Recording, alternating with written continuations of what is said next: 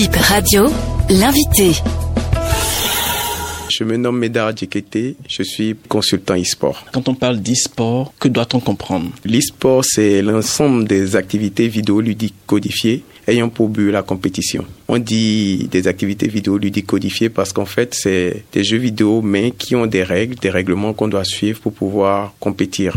Quand on parle de e-sport, c'est ce que vous appelez également le gaming, c'est bien ça, Oui, oui. Alors, qu'est-ce que c'est de façon concrète? Pour un profane, il doit Mm. comprendre juste que c'est ce qu'ils appellent les jeux vidéo tout court. Donc, c'est l'ensemble des jeux vidéo, mais il suit un règlement. Mm. Par exemple, pour les jeux de combat, il y a le nombre de rounds, il y a le temps mis, il y a même des costumes qui sont interdits à cause du nombre de frames que ça donne. Bon, là, c'est un peu technique. Donc, à juste comprendre que c'est des jeux qu'on joue normalement, comme le sport se fait normalement, mais avec des règles. Ça veut dire qu'il y a des compétitions auxquelles vous participez. Oui, mais il y a aussi des compétitions qu'on organise. Ici au Bénin. Oui, je vais parler de AfriGamer, qui est une association mise en place depuis 2012, qui organise des compétitions sous fonds propres. Alors, de façon pratique, comment ça se passe? Pour pouvoir organiser des compétitions, il vous faut un local déjà, et il vous faut un setup, genre une composition, une télé gaming, et puis une console. Une télé gaming, c'est quoi? C'est des TV zéro lag, c'est comme les TV qu'on a d'habitude, mais avec une réaction à 0 seconde. En fait, les TV zéro lag, c'est les TV qui vous permettent d'avoir un temps de réaction minimal.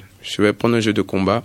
Quand vous appuyez sur un bouton pour une action, donc l'action sort à la seconde près. Parce que c'est des petits détails qui font gagner, que ce soit au niveau professionnel ou amateur. Ils tiennent compte de tout ça. Donc vous avez besoin des télés zéro lag et vous avez besoin des consoles. La console qui est mise en valeur au Bénin, c'est la PS5. Parce qu'il faut comprendre que les compétitions se font sur PS5, sur Xbox, sur Nintendo Switch, surtout sur PC en fait. Le e-sport, Oui. qu'est-ce que cela apporte au Bénin? Puisque vous existez depuis 2012, qu'est-ce que cela a apporté? Déjà, le sport, il faut comprendre que c'est une activité qui prépare au métier de demain. Parce que dans l'activité de e-sport, nous avons plusieurs métiers. On a les casters, ce sont les gens qui font, je vais dire, les reporters. Comme pour le football, vous voyez. Il y a aussi les streamers, c'est eux qui permettent de retransmettre l'image et tout. Il y a même ceux qui s'occupent de la régie les décorateurs. Et derrière, on a les journalistes sportifs, e-sportifs, et nous avons les créateurs de jeux. Quand je dis créateurs de jeux, c'est pas simple. Il y a aussi les ingénieurs de son, les dessinateurs, parce que pour créer un jeu, il y a beaucoup de paramètres qui entrent en ligne de compte.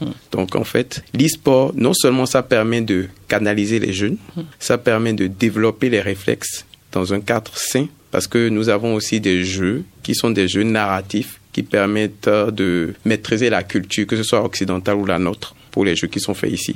Donc je vais dire, l'e-sport c'est un écosystème qui permet non seulement d'évoluer dans un cadre sain, mais aussi de se préparer au métier de l'avenir. Alors, de façon pratique, si on doit faire un petit bilan euh, de ce que ça a apporté, parce que vous organisez des compétitions, également vous participez à des compétitions à l'international. Tout à fait. Alors, qu'est-ce que déjà vous avez pu apporter à plus de 10 ans quand même d'existence? Déjà, nous avons apporté la visibilité sur notre pays. Nous avons permis la mise en place des communautés gaming. Nous avons créé les communautés, nous les avons consolidées. Nous avons élevé le niveau des joueurs pour pouvoir compétir à l'international. Ça fait que nous faisons fureur maintenant à l'international.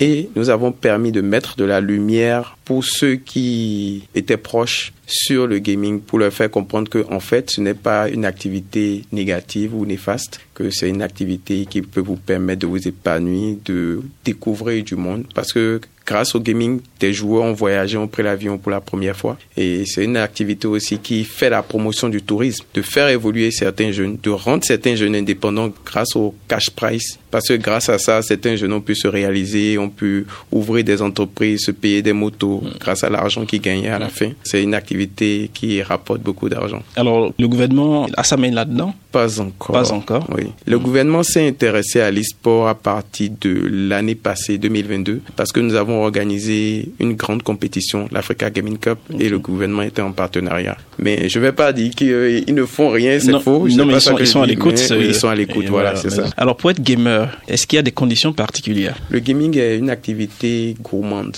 Gourmande en quoi? En temps. Parce que n'importe qui peut être gamer. Seulement, c'est un peu comme toute autre activité. Pour performer, il faut s'entraîner. Et il faut des heures d'entraînement régulières. Alors, fait. comment avez-vous pu convaincre vos parents d'accepter que le e-sport ou le gaming, euh, tout le monde peut le faire et en même temps on peut l'arrimer aux études Moi, j'ai pas eu à convaincre mes parents parce que je suis tombé dedans tout jeune. Déjà, vous, êtes, d'accord avec moi qu'il y a ce problème qui se pose souvent quand, on, quand il y a les jeux, on se dit mais tu ne veux pas apprendre les leçons, Voilà. euh, allez laisse les jeux, euh, ils se consacrent trop aux jeux vidéo et tout. Et à, au point de d'abandonner les cahiers. Tout à fait. Jusqu'à présent, c'est c'est toujours d'actualité. D'actualité, tout à fait. Mm. Nous avons une très grande écurie avec les meilleurs joueurs du pays. C'est pour ça qu'on arrive à représenter valablement le pays à l'extérieur. Pour les parents des joueurs, je crois que ça s'est imposé tout seul.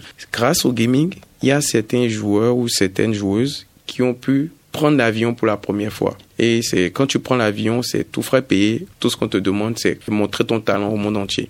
Donc, les parents aussi ont vu que, ah, c'est quand même une activité qui permet de découvrir du monde, de sortir. Et ils remarquent derrière aussi que ça permet à leurs enfants d'accéder aussi au niveau euh, à l'école parce que vous voyez pour pour faire du gaming il faut avoir une bonne mémoire ça augmente les réflexes et ce qui est encore plus intéressant et qui intéresse les parents, c'est que c'est une activité génératrice de revenus. Il y a plusieurs communautés dans le e-sport. Plusieurs communautés. Rappelez-nous quelques-unes de ces communautés. Nous avons les communautés Fighting Game, ce sont les jeux de combat où nous avons la meilleure communauté de combat au Bénin. Je vais dire Street Fighter 6. Ils se font faire valoir à l'extérieur correctement. On a le deuxième joueur d'Afrique qui est dans cette communauté, Monsieur Rachad et Emmanuel Sagna, ainsi que David euh, Portgas qui est son surnom.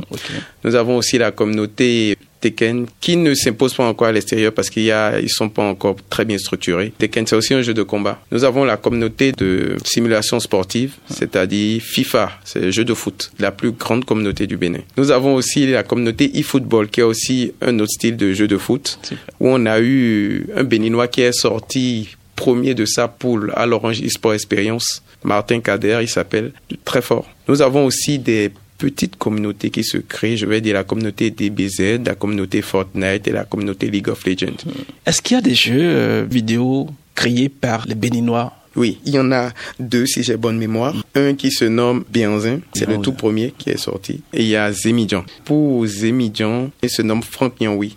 Et puis le concepteur de Zemidjan, je crois que ça c'est plutôt un studio. Et je vais peut-être lâcher une petite bombe en disant que je travaille avec un studio concepteur de jeu. On est en train de mettre en place un jeu qui met en valeur la culture africaine et plus précisément les cultures béninoises. Est-ce que ces jeux vidéo sont également euh, connus à l'international? Oui, ces jeux sont connus à l'international, seulement ce ne sont pas des jeux de compétition, c'est juste des jeux vidéo ludiques tout court. En termes de jeux de compétition, actuellement, il n'y en a pas? Non, il n'y en a pas encore. Un mot à toute la communauté, à ceux-là qui nous écoutent actuellement. Il y a plusieurs personnes qui nous écoutent et hein, qui souhaiteraient peut-être euh, faire partie de votre communauté parce que vous êtes le président des gamers du Bénin. J'aimerais que les parents qui sont encore réticents puissent être un peu ouverts d'esprit et qu'ils euh, essaient de laisser leurs enfants s'essayer à la chose parce que dans la vie, qui ne sait rien à rien, le gaming, euh, l'e-sport, c'est une activité qui prépare au métier de demain. Et en fait, les métiers de demain, on a besoin pour pouvoir diminuer le chômage. Hein. Donc du coup,